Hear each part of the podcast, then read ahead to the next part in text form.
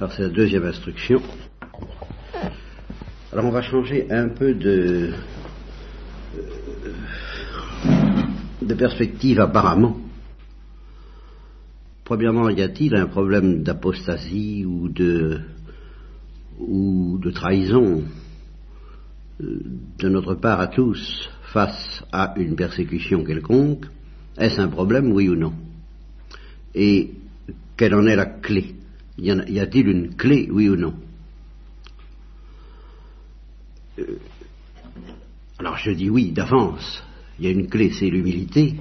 L'humilité telle que nous avons commencé à la décrire hier. Par conséquent, j'annonce tout de suite quel est le lien profond entre ce que nous avons dit hier soir et ce que nous allons dire ce matin. Ceci dit, je voudrais vous montrer pourquoi, en quoi je suis anxieux à divers titres par rapport à ce problème de la trahison possible des chrétiens en face d'une persécution éventuelle, sans parler de la persécution sournoise que nous subissons actuellement. Et justement, c'est une des choses que j'ai déjà dites et que je voudrais redire, qu'il y a un lien très profond entre la persécution indolore en apparence que nous subissons maintenant et qui est peut-être beaucoup plus dangereuse que la persécution à visage ouvert que font subir les pays totalitaires, surtout marxistes bien entendu, euh, il y a un rapport. Euh, c'est dans la mesure où on est affaibli du dedans qu'on risque de craquer au dehors à la moindre difficulté. Euh, la Pologne a fait l'expérience d'un régime communiste, euh, elle est persécutée, la Pologne garde sa foi et elle garde dans l'ensemble ses prêtres et ses évêques. Dans l'ensemble, bien sûr, il y a des exceptions, ça n'est pas drôle, mais enfin, la Pologne ne me paraît pas avoir grand-chose à craindre d'autre qu'une extermination totale, un génocide qui est toujours possible, nous en savons quelque chose avec le Cambodge, mais à part ça, je ne vois pas bien la Pologne, euh, euh, vaincue par euh, le peuple polonais vaincu par l'idéologie marxiste. Par contre, la France et l'Église de France, l'Église que j'ai appelée l'Église gallicane, me paraît courir de bien plus grands dangers, précisément parce qu'elle est déjà minée du dedans. Ce n'est pas simplement un problème de force, du, du, courage face à la persécution, c'est aussi purement et simplement un problème de foi. Alors, vous allez en avoir la preuve, euh, l'explication de mon anxiété, il y a l'anxiété humaine que nous pouvons ressentir tous à l'égard des événements possibles, et puis il y a l'anxiété spirituelle d'un prêtre à l'égard de l'Église, de son Église, l'Église française dont il fait partie, et qui est malheureusement euh, déjà si gallicane. Voilà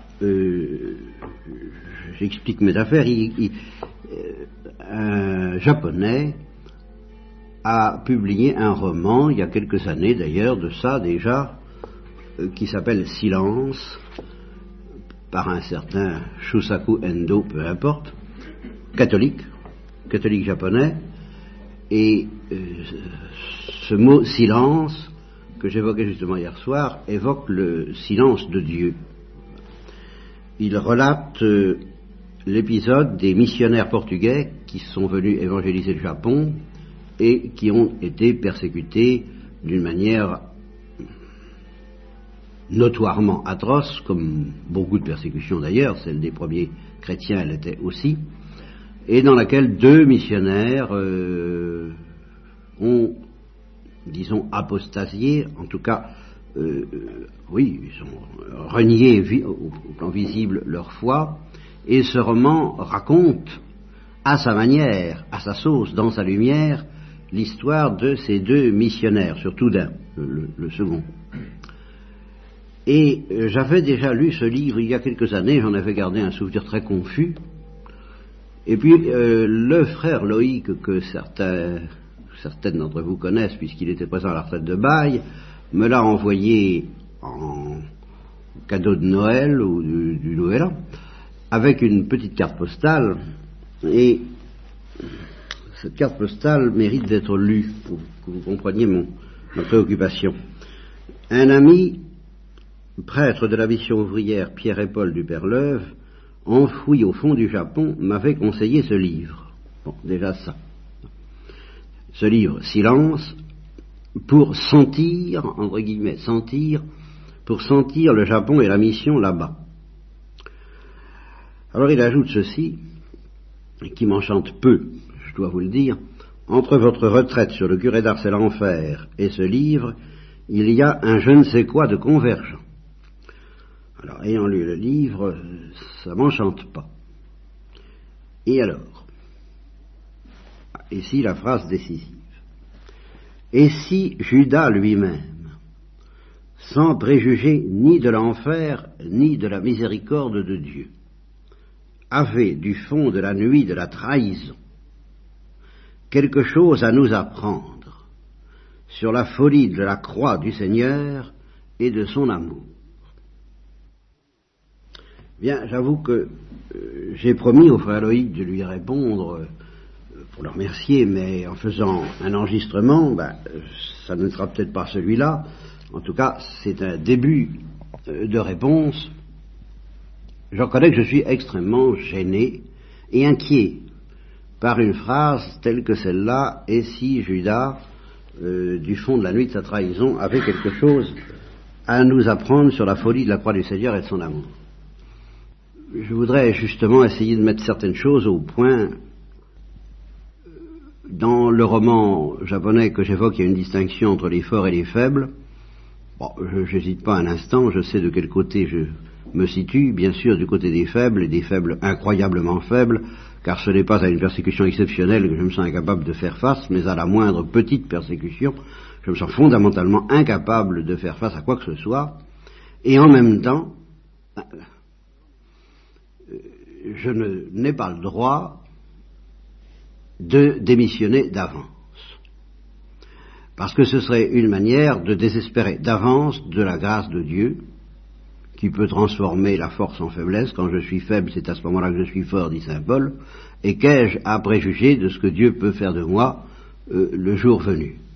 Qui sait qui tiendra et qui ne tiendra pas lorsque justement arrivera sur nous ce qui doit arriver de toute façon avec ou sans persécution, à savoir l'exécution de la parole du Christ à Pierre, Satan a réclamé de vous cribler comme le froment. Bon, bah, d'une manière ou d'une autre, notre foi devra être criblée par le froment. Il y, a, même intérêt à ce que ça commence le plus vite possible, et les épreuves décrites par Saint Jean de la Croix, les nuits, les purifications, font partie du programme par lequel Satan nous crible comme le froment. Et j'ai euh, déjà éprouvé quelque chose de cette vérité qu'il y avait en moi des choses qui appartenaient à Satan et que celui-ci les réclamait à juste titre et qu'il fallait, euh, fallait y passer. Enfin, il fallait que ce, nettoyage soit fait et j'ai tout lieu de craindre euh, qu'il ne soit pas terminé et d'espérer qu'il se termine un jour. Donc je ne dois pas, euh, sous prétexte que je me sens faible, démissionner d'avance. Et je mets tout de suite sur le tapis une deuxième remarque je voudrais faire une instruction qui ne sera probablement pas celle de ce matin, mais je voudrais au moins l'amorcer et vous inviter à la, faire avec moi, je dirais presque, parce que c'est une méditation que nous devons faire alors tous ensemble, une méditation dans laquelle le peuple chrétien et les contemplatifs et les contemplatives et les, pauvres bougres euh, ont à méditer autant que les clercs sur ce mystère tellement profond et grave, encore une fois, qui nous concerne en direct, la comparaison entre l'apostasie de Pierre et l'apostasie de Judas. Parce qu'il n'y a pas de doute que beaucoup de choses tournent autour de ça. Et qu'un des pièges de ce roman japonais, c'est que manifestement, il ne fait pas. Et on dirait presque que, à l'aide de ce qu'il appelle lui-même les marécages japonais, il se débrouille pour qu'on ne puisse plus faire du tout la moindre différence entre la trahison de Pierre et la trahison de Judas. Alors à partir du moment où, il n'y a, plus, a plus cette différence qui est fondamentale dans l'évangile quand même, au, moins par, sa conclusion, et peut-être par son principe, alors ça c'est le problème que je voudrais euh, envisager, à savoir, est-ce qu'il n'y avait pas dès le départ quelque chose de différent entre Pierre et Judas? C'est une question qu'on peut se poser, qui est délicate, qui est très difficile d'y répondre, mais ce qui est certain, c'est que la conclusion n'a pas été la même. Et que, aux yeux des pères de l'Église, et déjà aux yeux des apôtres d'après le Nouveau Testament, bah, la manière dont ça s'est terminé pour Pierre et la manière dont ça s'est terminé pour Judas est gravement différente. Et dans mon enfance, je vous l'ai dit souvent, on m'a toujours appris que le plus grand péché de Judas n'avait pas été justement de trahir Jésus-Christ, mais de désespérer à la fin. Que là était le péché le plus grave. Donc ne faisons pas comme si le péché le plus grave de Judas avait été de trahir, alors que justement sur ce point il ressemble à Pierre, et que sur ce point, à première vue du moins, rien n'était encore perdu s'il avait su, comme le disent tous les pères de l'Église, très nettement, et Thérèse de l'Enfant Jésus à leur suite, ben, s'il avait su s'effondrer et plein de confiance, le cœur brisé de repentir, se précipiter dans le cœur miséricordieux du Christ pour lui demander pardon. Euh, on peut tout de même pas faire l'impasse sur une tradition aussi constante. Or, le livre, euh, le roman ainsi évoqué, fait complètement l'impasse là-dessus et ne fait aucune différence puisqu'il il assimile euh, manifestement le, prêtre qui, apostasie dans son histoire, dans le roman, apostasie à la manière de Pierre beaucoup plus qu'à la manière de Judas.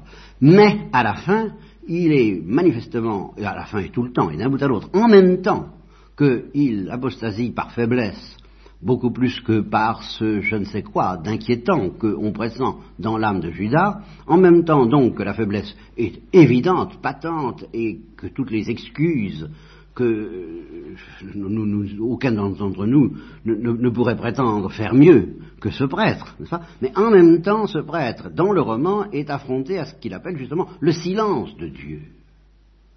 Et alors là, ça devient beaucoup plus grave parce qu'à ce moment-là, nous transitons de la trahison de Pierre, qui n'a jamais connu le silence de Dieu, lui.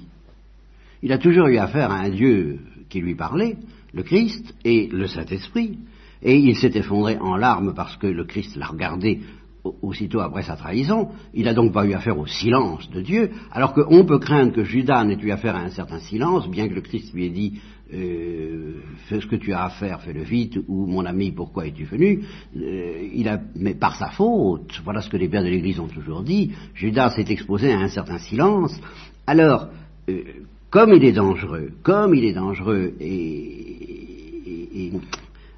nocif d'associer la faiblesse de Pierre au, silence de Dieu tel qu'a pu le connaître Judas. Et euh, troisième élément du puzzle de, de, la mayonnaise inquiétante de ce roman, c'est que vous avez d'une part la faiblesse de Pierre, d'autre part le silence de Dieu tel que l'a pu le connaître Judas, et d'une tierce part le silence de Dieu tel que peuvent le connaître les mystiques, tout ça étant amalgamé dans un je ne sais quoi, comme dit hélas le frère Loïc, qui ressemble en quatrième part à ce que j'ai dit dans la retraite de bail sur le curé d'Ars et l'enfer. Alors voilà la salade russe, c'est le cas de dire, euh, qui m'inquiète beaucoup. Et je pense que nous avons le devoir de, réfléchir sur euh, le mystère de l'apostasie, qui peut être la nôtre, et ne serait-ce que demander la grâce, je l'ai souvent dit, que la place que je réclamais au cours de la Passion et au cours des événements de la Passion, puisque tous les chrétiens sont jugés en fin de compte par la place qu'ils occuperaient si les événements de la Passion se déroulaient euh, de leur temps et sous leurs yeux, ah, j'ai toujours dit que la place que je réclamais, la seule, justement, qui, qui est un peu équivalente à la dernière place dans votre purgatoire de Peggy, c'est celle des apôtres qui ont trahi. Voyez, je, me dis, c'est encore ce que je peux, je ne dis pas mériter, puisque je ne le mérite pas, mais ce que je peux espérer obtenir de mieux, vu ce que je suis, dans des événements euh, du genre Satan a réclamé de vous cribler comme le froment. Si à travers ces événements j'ai au moins la chance, ou plutôt la grâce, de faire partie des apôtres qui ont trahi, qui ont flanché un moment, un instant et qui se sont repris ensuite, eh bien je pourrais m'estimer encore heureux. Et dans le roman, ou plutôt dans l'histoire de la chrétienté japonaise euh, en question, il y a eu des cas non assez nombreux de ce genre de, chrétiens qui ont apostasié euh, sous l'effet de la torture et puis qui se sont repris et qui sont revenus. Euh, et c'était arrivé aussi dans les premiers temps de l'histoire de l'Église. Bon, justement, au moins faut-il comprendre qu'il y a des dangers autrement graves qui nous menacent et dont nous devons demander à être préservés plus que de la faiblesse des apôtres, et c'est justement des événements spirituels comme euh, l'apostasie de Judas. Alors, regardez tout de même comme c'est impressionnant de voir que les deux chefs de l'Église, les deux grandes colonnes de l'Église, Pierre et Paul, ont été le premier, bah, ce qu'on peut appeler tout de même un apostat. Je ne connais pas cet homme. Quelqu'un qui a renié son maître, un renégat tout au moins, il a renié. Et il l'a renié très officiellement et trois fois, dit l'Évangile, avant que l'aube ne pointe et que le chant du coq ne se fasse entendre, euh, il l'a renié très, avec tout de même une certaine persistance. L'autre a été un persécuteur de l'Église, et un persécuteur très analogue à ce que nous pouvons redouter des pires persécuteurs de l'époque actuelle. Eh bien, ce sont ces deux êtres-là, un renégat et un persécuteur, euh, que Dieu a choisi comme vase d'élection pour être les colonnes de l'Église. Ça, c'est déjà très important pour nous donner justement le sens que ceux qui nous parlent de... Qu'est-ce que, justement Judas peut nous apprendre déjà de plus profond sur la miséricorde de Dieu que la remarque que je vous fais là, que cette miséricorde de Dieu a choisi un persécuteur et un renégat pour fonder son Église. Tu es Pierre, et sur cette pierre qui me reniera, j'édifierai mon Église. Qu'est-ce que vous voulez apprendre de plus, d'une certaine façon qu'est-ce que, qu'est-ce que Judas peut nous apprendre de plus que ça, hein, sur le mystère de la miséricorde? Deuxième remarque, euh, là je risque cette remarque avec moins de fermeté, mais tout de même, avec une certaine certitude quand même.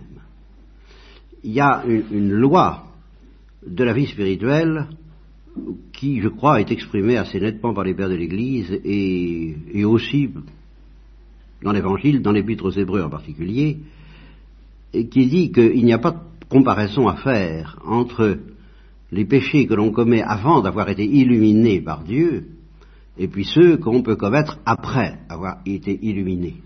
Et que toute chose égale d'ailleurs, ceux que l'on commet après avoir été illuminé sont infiniment plus graves que ceux que l'on commet avant. Dans cette foulée, je serais tenté de dire que le péché, le reniement de Pierre, voilà, c'est l'expression traditionnelle, n'est-ce pas, à laquelle je me tiendrai, le reniement de Pierre euh, fut un péché plus grave que la persécution de Saul. Bien que cette persécution de Saul soit meurtrière, sous cet angle-là, elle est plus grave, bien sûr. Euh,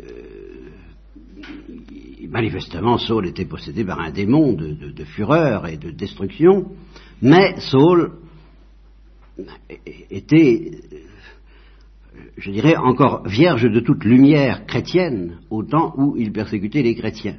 Il ne savait pas ce qu'il faisait au sens très fort du mot et qui a permis au Christ de prier pour justement Saul et tous ceux qui lui ressemblaient au moment du crucifixion de Jésus. Ils ne savent pas ce qu'ils font. Alors vraiment, Saul ne savait pas ce qu'il faisait. Et ça me frappe beaucoup de voir que vous ne trouverez pas un seul endroit dans les lettres de Saint Paul où il euh, s'apitoie justement longuement sur euh, son propre péché il dit euh, je ne mérite pas d'être appelé apôtre, moi l'avorton, parce que j'ai persécuté l'Église de Dieu, et il passe. Il, ne s'attarde pas et il n'en fait pas. C'est le moins qu'on puisse dire quand on, lit, les épîtres de Paul, le moindre complexe d'infériorité. Apparemment, ça ne le gêne pas, ou ça ne le gêne plus. Ce qui est d'ailleurs très correct, ce qui n'exclut pas du tout l'humilité authentique de l'avorton qui sait qu'il ne mérite rien et que ce qu'il est, il l'est par la grâce de Dieu. Mais, d'une part, son péché a été effacé, il ne le regarde plus, il regarde simplement sa misère permanente et ça lui suffit pour être suspendu à la grâce de Dieu. Et puis, de l'autre, ben, incontestablement, il n'y a pas en lui cette faille qu'on trouve dans Pierre et qui est déjà beaucoup plus inquiétante à certains égards, qu'on trouve dans tous les apôtres. Il n'y a pas eu dans la vie de Paul, ou de Saul, comme vous voudrez, cet euh, épisode de cette, cette lutte quotidienne qui a duré deux ans à peu près entre la lumière du Christ et les ténèbres de leur cœur qui caractérise le dialogue des apôtres les plus intimes, mettons Jean excepté, parce que la tradition de l'Église l'a accepté, Jean excepté, les ténèbres des apôtres ont constamment discuté, contesté comme le peuple de Dieu dans le désert avec la lumière du Christ. Et par conséquent, ils étaient en péril d'apostasie permanent, de reniement du moins permanent à cause de cette contestation et non pas seulement à cause de leur faiblesse. Voyez? Et quand Satan a réclamé de les cribler comme le froment, ça voulait bien dire que Satan se rendait compte qu'il y avait chez eux quelque chose du murmure du peuple d'Israël dans le désert, quelque chose de l'orgueil. En un mot, nous en arrivons à, ce, à cette notion clé, c'est de l'orgueil dénoncé hier par notre auteur, qui faisait que se cramponnant à leurs idées, à leur euh, volonté propre et à leur conception du judaïsme, eh bien, ils résistaient en permanence à Jésus-Christ et je vous demande de repasser dans votre esprit tous les euh, moments de cette résistance qui sont extrêmement nombreux et, et, extrêmement profonds. Il y a d'abord le refus de la croix du Christ, quand le Christ dit il faut que le Fils de l'homme souffre et meure pour entrer dans la gloire ou quelque chose, je ne sais pas tout à fait cette formule-là. Avant, avant, euh, il faut que le Fils de l'homme souffre beaucoup, qu'il soit rejeté par les anciens euh, du peuple, qu'il soit mis à mort et, et il ressuscitera ensuite. Euh, Pierre n'écoute même pas la, la promesse et l'annonce de la résurrection. Il, il, est scandalisé, il est révolté par l'idée que euh, Jésus doit subir la croix et il lui dit non, ça n'arrivera pas, je suis là, je tirerai l'épée et c'est pas à cette occasion, mais c'est un peu plus tard et, un peu avant son reniement, que le Christ lui dit, celui qui vaincra par l'épée sera vaincu par l'épée. Bon, alors c'est au point que justement à cette occasion, le Christ est obligé de lui dire, arrière de moi Satan, car tes pensées ne sont pas celles de Dieu, mais celles des hommes.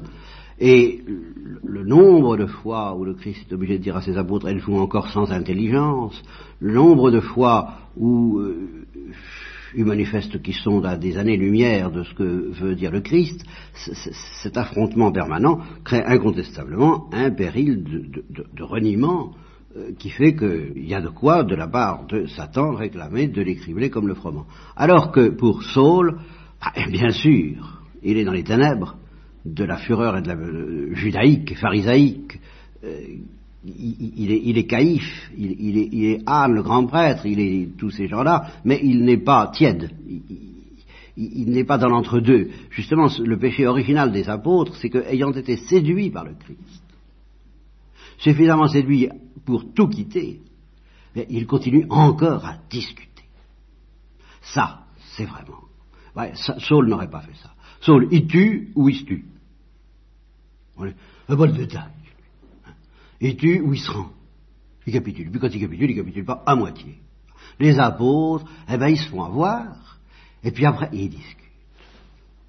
C'est extrêmement grave, c'est impérieux. Et alors justement, c'est pour ça que je vous en parle par rapport à une persécution éventuelle, c'est que toute trace de discussion dans notre esprit est un péril d'apostasie, c'est simple, un péril de reniement le jour où la persécution se présentera. Ça, vous pouvez en être sûr, et vous n'avez pas le droit de mettre sur le compte de votre faiblesse ce qui vient de votre obstination. À ce moment-là, quand les épreuves s'abattront, il y aura toute la part de la faiblesse euh, de, la carcasse, l'esprit est prompt mais la chair est faible, qui, euh, j'en sais quelque chose, frémira, mais il y aura aussi ce quelque chose qui dit pourquoi Dieu permet ça, pourquoi c'est comme ça, qu'est-ce qu'on a fait, etc. Et cette part-là sera en révolte. Et c'est cette part de révolte qui commandera, qui a commandé en tout cas, j'en suis convaincu, l'apostasie des apôtres. De sorte que nous sommes amenés à comparer euh, la révolte des apôtres et la révolte de Judas comme étant à certains égards euh, d'une nature identique.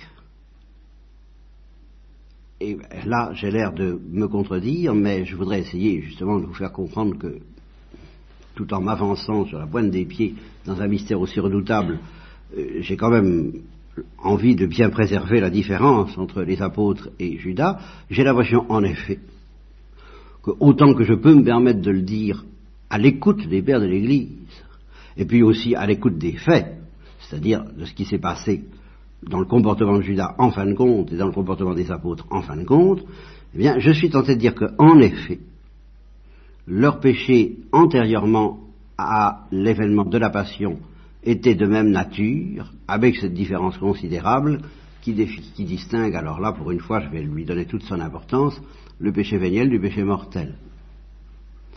C'est-à-dire qu'il y a une discussion avec Dieu qui peut n'être encore qu'un péché véniel et qui met en péril deux péchés mortels, le péché mortel commis par Pierre et les apôtres, car tous, sauf Jean, peut-être, selon la tradition du Père de l'Église, tous ont intérieurement renié Jésus-Christ, un seul l'ayant renié officiellement, si j'ose dire, et comme premier pape. Je l'ai souvent dit, c'est le malheur de Pierre, c'est qu'il a été obligé, comme premier pape, de faire officiellement et publiquement ce que euh, les autres faisaient in petto, dans, le fond de leur cœur. Ben, il a été prié, lui, de poser un acte officiel, un acte de souverain pontife le souverain pontife, qu'il n'était pas encore, puisque Jésus vivait encore, mais enfin, qu'il était destiné à être et qu'il était désigné. C'était le souverain pontife désigné, si vous voulez. C'était pas encore le souverain pontife en exercice, non, d'accord. Mais c'était le souverain pontife désigné, ben, le souverain pontife, son premier acte officiel a été de renier Jésus-Christ. bon, ce qui prouve tout de même que cette révolte euh, vénielle des apôtres était extrêmement grave. Je crois simplement que la révolte de Judas, tout en étant de même ordre, de même nature, c'est-à-dire l'affrontement mystérieux entre la lumière de Dieu et les ténèbres de notre cœur, qui étaient les ténèbres du cœur des apôtres, eh bien, euh, cet affrontement chez Judas, alors, a pris des dimensions mortelles avant même l'épreuve. Car là, euh, première remarque à faire, Judas n'était pas persécuté au moment où il a renié son maître, alors que Pierre, eh bien, était en menace d'être persécuté pour ses opinions, comme on dit aujourd'hui, n'est-ce pas? S'il avait reconnu devant la servante être un disciple, il avait lieu de craindre des représailles. Il pouvait euh, trembler dans sa chair, n'est-ce pas? Et puis, en même temps, il doutait, ça c'est sûr. Il doutait euh, au niveau de la foi et plus encore mortellement sans doute au niveau de l'espérance. Il avait perdu espoir comme les disciples d'Emmaüs, disant nous avions espéré, mais nous n'espérons plus euh, que, ce sauveur restaurerait le royaume d'Israël. Eh bien, euh, donc, en vertu de cet euh, affrontement toujours très périlleux entre la lumière de Dieu qui réclame un écrasement absolu de toutes nos idées, dans la douceur de son amour, dans la douceur, mais euh, écrasement absolu. Et puis, euh, nos, ténèbres et nos, idées, donc dans, cet affrontement, chez Judas, a pris des proportions catastrophiques et mortelles, parce que, euh, qu'est-ce qui s'est passé? Ben, Je crois qu'il s'est passé, là je reconstitue les choses à mes risques et périls, je, n'en sais rien, mais j'ai tout lieu de le craindre. Je vous parlais du mutisme hier soir, euh, je, pense que c'est très net, les apôtres, à chaque fois qu'ils n'étaient pas d'accord avec le Christ, ils le disaient. Voilà, ils le disaient. Je crois qu'il a dû arriver un moment où Judas ne l'a plus dit. Il a gardé pour lui ses réserves. Alors là, je crois qu'il a commencé à entrer dans un cercle infernal, et ce cercle infernal s'est accéléré jusqu'au moment où le Christ lui a donné une dernière chance, un dernier appel à la transparence, à la franchise, à l'aveu et à la révolte et à la révolte ouverte comme les apôtres, qui eux au moins se, révoltaient ouvertement contre les paroles du Christ, en disant comme les Juifs, ces paroles sont dures, personne ne peut les entendre, ça, se passera comme ça. Nous n'en voulons pas cet enseignement. Euh, bon ben voilà, alors il se faisait casser la figure immédiatement. Euh, Aria de voix Satan, il, et, justement, le dernier affrontement entre le Christ et Pierre est quand même très net. Je donnerai ma vie pour toi. Autrement dit, je ne suis pas d'accord avec toi parce que moi, je donnerai ma vie pour toi. C'est là le fond de l'affaire. Je conteste parce que je donnerai ma vie pour toi. Et à ce moment-là, le Christ lui dit non, tu donneras pas ta vie pour moi, tu me trahiras cette nuit même, je te le dis. Mais non, mais bon, c'est cassé la figure. Mortellement d'ailleurs, c'est très grave un pareil affrontement, mais c'est beaucoup moins grave que le mutisme. Je crois que Judas est entré en mutisme. Et alors la dernière chance qui lui a été tendue de ne pas tomber dans le mutisme, ça a été la bouchée à manger. Et à ce moment-là, dit Jean, quand il a pris cette bouchée, sans rien dire, toujours la chose, sans avouer qu'il n'était pas d'accord, qu'il n'était pas du tout d'accord, le démon est entré en lui. Et alors là, d'une manière bah, qui, d'après les évangiles et d'après les pères de l'Église, semble avoir une portée éternelle. Parce qu'à partir de ce moment-là, il n'a pas su ce que théoriquement il aurait pu faire, bah, s'effondrer après la trahison, demander pardon, euh, il a préféré s'enfoncer dans le désespoir mortel que les pères de l'Église dénoncent, je le répète, avec beaucoup plus de vigueur que sa trahison même. Alors, dire que Judas a quelque chose à nous apprendre de l'amour de Dieu, dans la nuit de sa trahison, je m'excuse, mais je crois qu'on confond Judas et Pierre. Judas aurait quelque chose à nous apprendre de l'amour de Dieu dans la nuit de sa trahison si, après avoir trahi, il avait su encore espérer. Et je crois que la parole du frère Loïc implique qu'il espère, lui, que Judas a finalement espéré. Alors là, évidemment, si Judas a finalement espéré, un beau jour, quand nous verrons son espérance, cette espérance nous apprendra quelque chose. Mais pour le moment, on l'a jamais vu. On n'en a jamais entendu parler dans l'Église. Alors qu'est-ce que vous voulez que nous apprenne quelqu'un en tant qu'il n'a pas paru espérer? En tant qu'il a paru désespéré jusqu'au suicide Qu'est-ce que vous voulez que ça nous apprenne? Au contraire, il faut que contre toute apparence et contre toute espérance, nous espérions le salut de Judas. Je veux bien. Mais enfin, il ne nous y aide pas beaucoup, Judas, dans le comportement. et, encore une fois, je ne vois pas ce qu'il nous apprend, alors que je vois bien ce que Pierre nous apprend. À savoir qu'en effet, si généreux qu'on soit, Satan a quelque chose à réclamer de notre christianisme, lequel peut s'effondrer en miettes, et être réduit apparemment à néant, et se traduire par une apostasie, et que nous ressortirons de là en aimant Jésus-Christ et Dieu d'une manière autrement sérieuse, profonde, parce que humble enfin, qu'avant. Alors là, oui, Pierre nous apprend quelque chose, mais du point de vue où nous le plaçons en ce moment, honnêtement, Judas, je ne vois pas bien. Je ne vois pas bien euh, ce qu'il peut avoir à nous apprendre, de quoi Judas peut-il bien être témoin?